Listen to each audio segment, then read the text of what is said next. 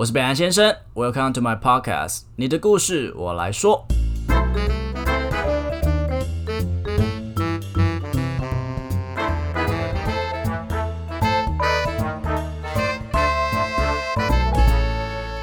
Hello，Hello，大家好，我是北兰先生，还是说我是 Doctor 北兰呢？OK，这个讲起来真的太尴尬了。其实我有时候在想，如果我真的是奇异博士，或是说这个世界上到底有没有超级英雄？我觉得有诶，就是怎么可能没有呢？那如果有的话，我想要当什么样子的嗯超人？不过我跟大家比较不一样的是，大家都是想要成为超人，可是我是想要成为操控超人的那个人，听起来有一点点厉害吼，有吗？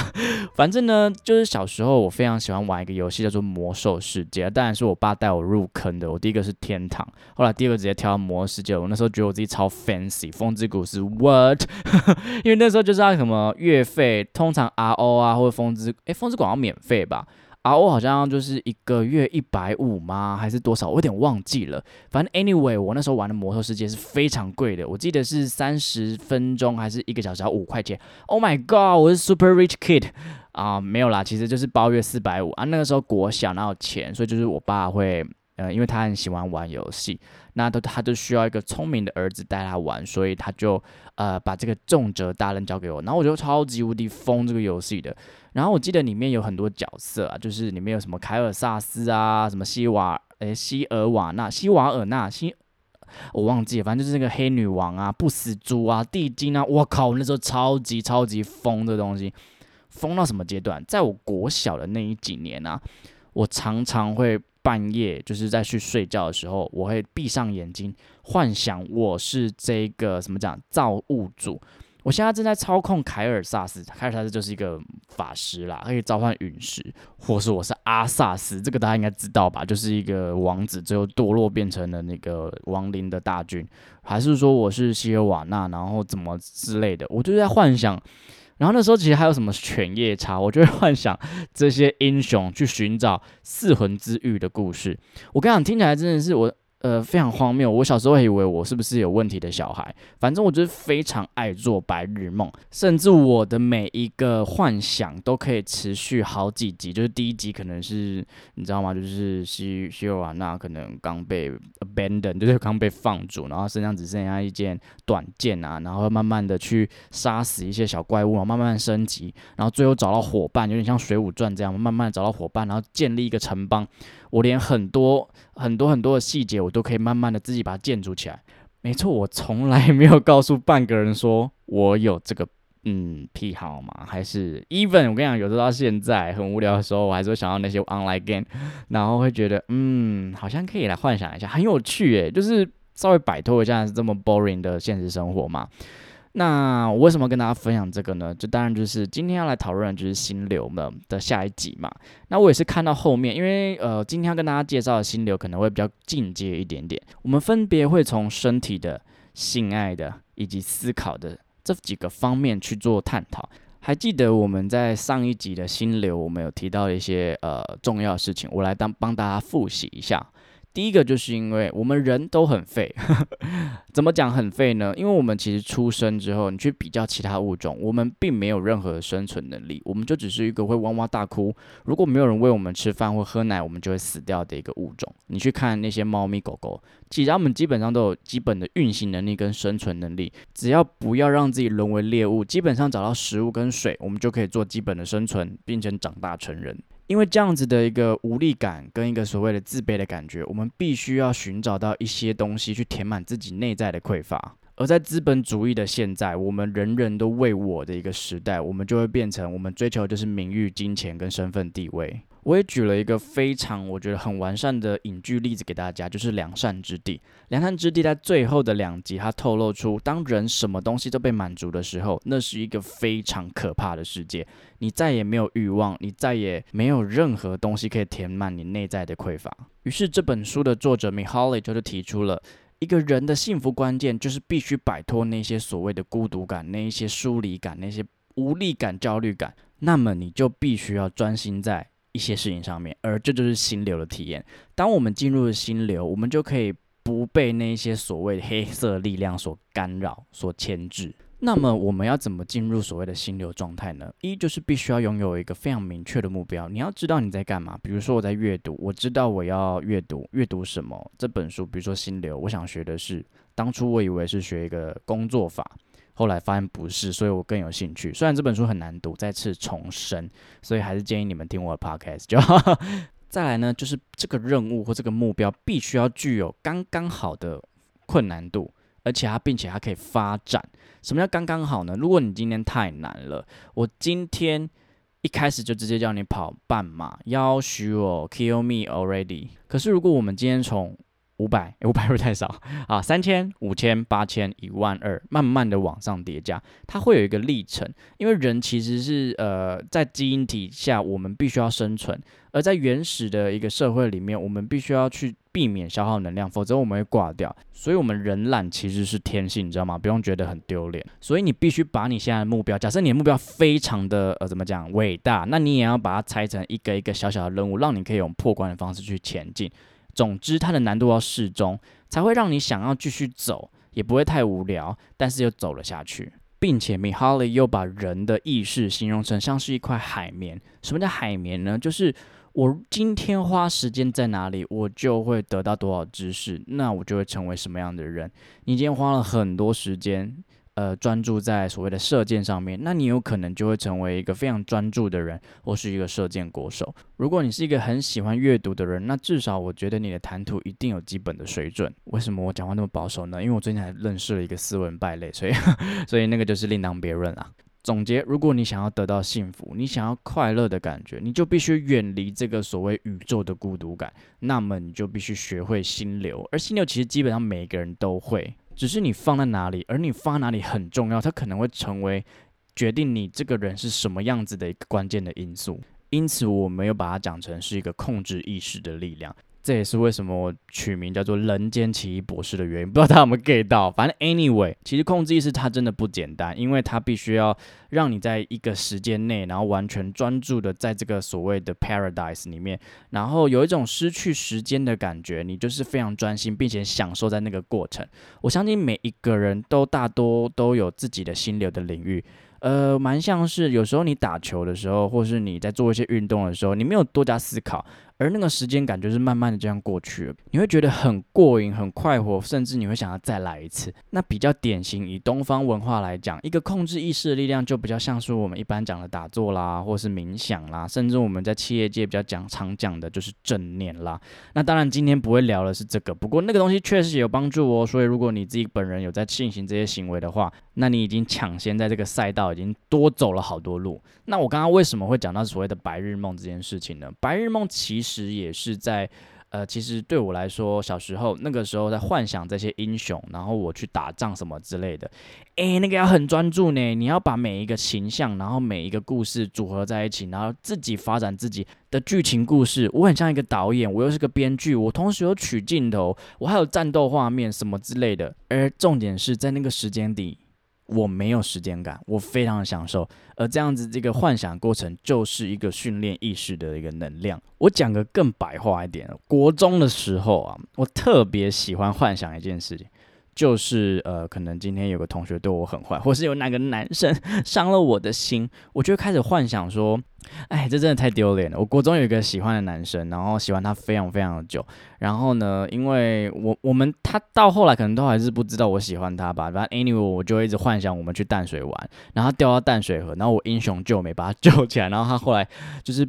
就是被我感动，然后最后爱上我的过程。Oh my god！我超常爱超爱想这样的剧情，或者今天有个王八蛋跟我吵架，我在当下可能没回回去，然后后来我自己在幻想说，我刚刚怎么样华丽的把它扳倒。哎，反正 anyway，我是一个非常坏爱幻想的小孩。那这样子的一个幻想训练，其实都是有帮助你在专注在一个意识上面，就是所谓的心流。所以，诶，突然间一个幻想行为好像又变成一个所谓的意识练习，听起来就很棒哦。那当然了，我说的是适量的幻想，也不要整天一直幻想，还是要活在当下，这个还是比较重要的哦。毕竟我们训练意识也是要为了要在我们当下的现实取得更好的一些，不管是呃让你自己在工作上更专注，成绩越优越。Anyway，也是 for 一个 better me，所以呢，还是要回到现实生活，然后好好的面对自己目前遇到的人生。不过啦，当我们聊到所谓思想的心流，其实，呃，他想讲的就是所谓思考这件事情。很巧的是，我非常爱胡思乱想，可是又因为我自己非常理性的一个特性，所以我变的是我把这些幻想想要把它实践在我的人生之中。那当然啦，它跟现实很脱节。所以你知道吗？其实从出生到现在。我都在努力的把我的现实生活往我幻想的世界慢慢的拉拢，但是我不会活在太过于幻想的世界，而是我极力于在承受这一份现实的无力感，然后往梦想前进。这是一个非常难理解，并且我也没有办法跟大家叙述的太详细的一个焦虑感，因为其实最近会有蛮多朋友或是一些粉丝会跟我说，嗯。为什么呃，北兰先生，你看起来都那么无忧无虑，你好像都知道自己要什么？哎，其实不是哎，我觉得这可能也是受惠于以前有看到一个 TED 影片，叫做 Not Yet，就是我我知道我要的东西很远啊，我想要去世界旅行，我我想要成为一个非常有名的 Podcaster，我想要有一个课程，我想要教大家很多东西，我想要分享，我想要成为一个协会的，还是一个工作上面的一个领袖，这些都是幻想，没错，有幻想很好，或是我们把它想成梦想很好。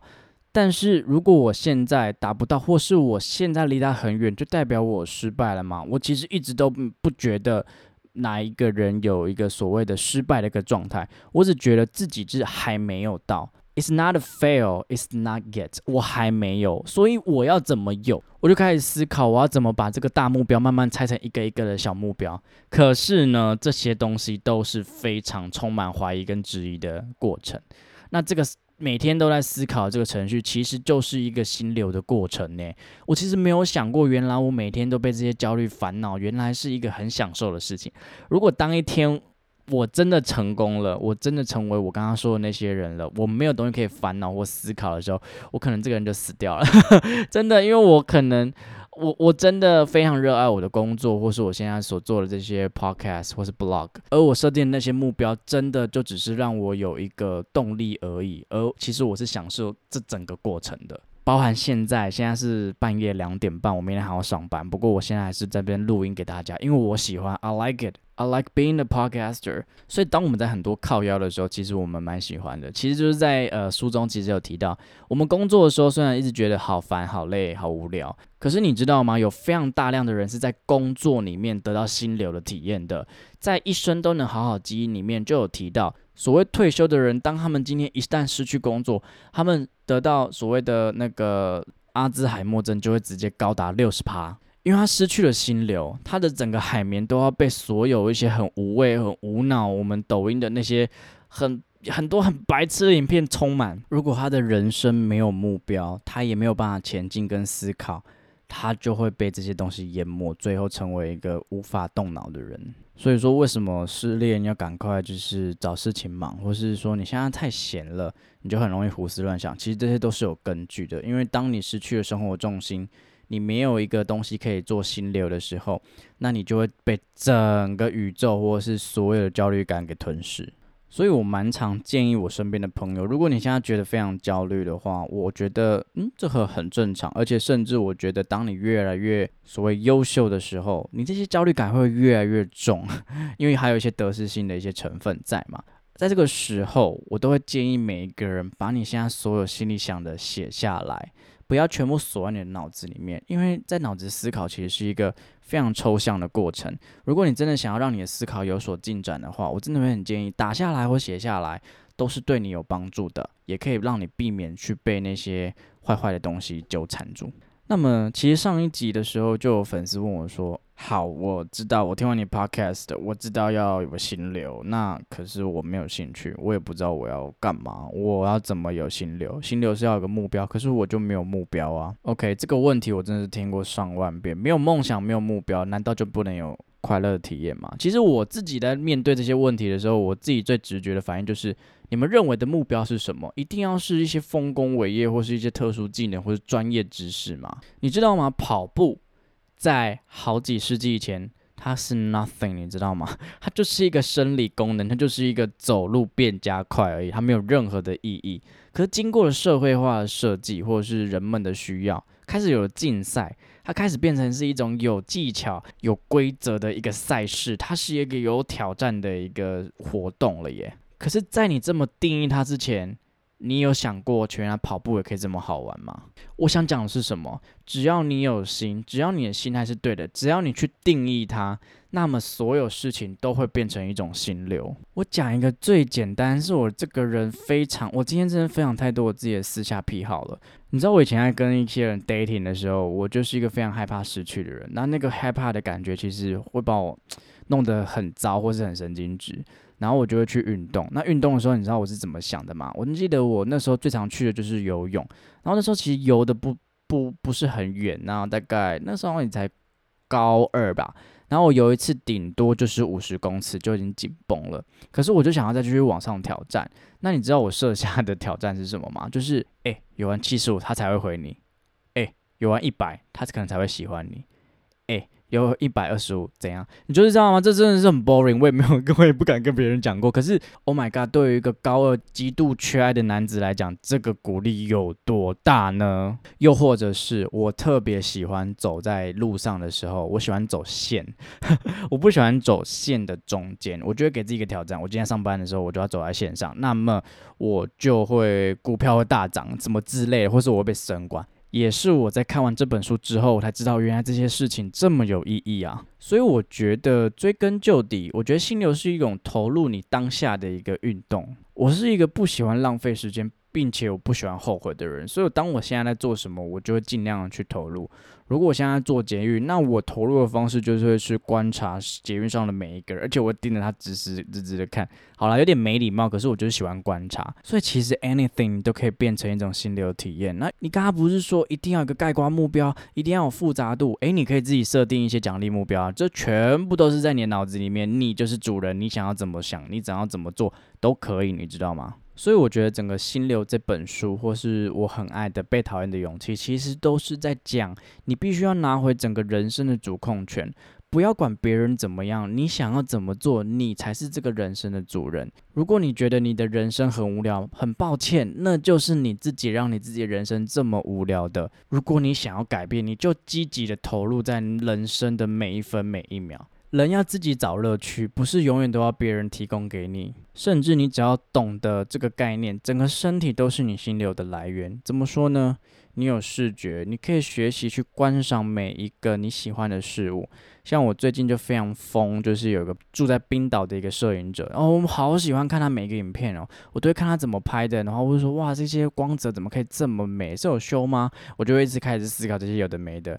那么用听的，听的应该很简单吧？就是欣赏每个音乐作品啊，看他们的词啊。像我有事没事，我就会把《中国好声音》里面有一个非常我喜欢的女歌手，就是姚贝娜。她虽然现在已经离开了，那我就会把她的歌全部重新的翻过一遍。或是我特别喜欢几首歌，我就会重复的听她，然后去感受她的一些心理的意境，让我自己好好思考跟沉淀一下。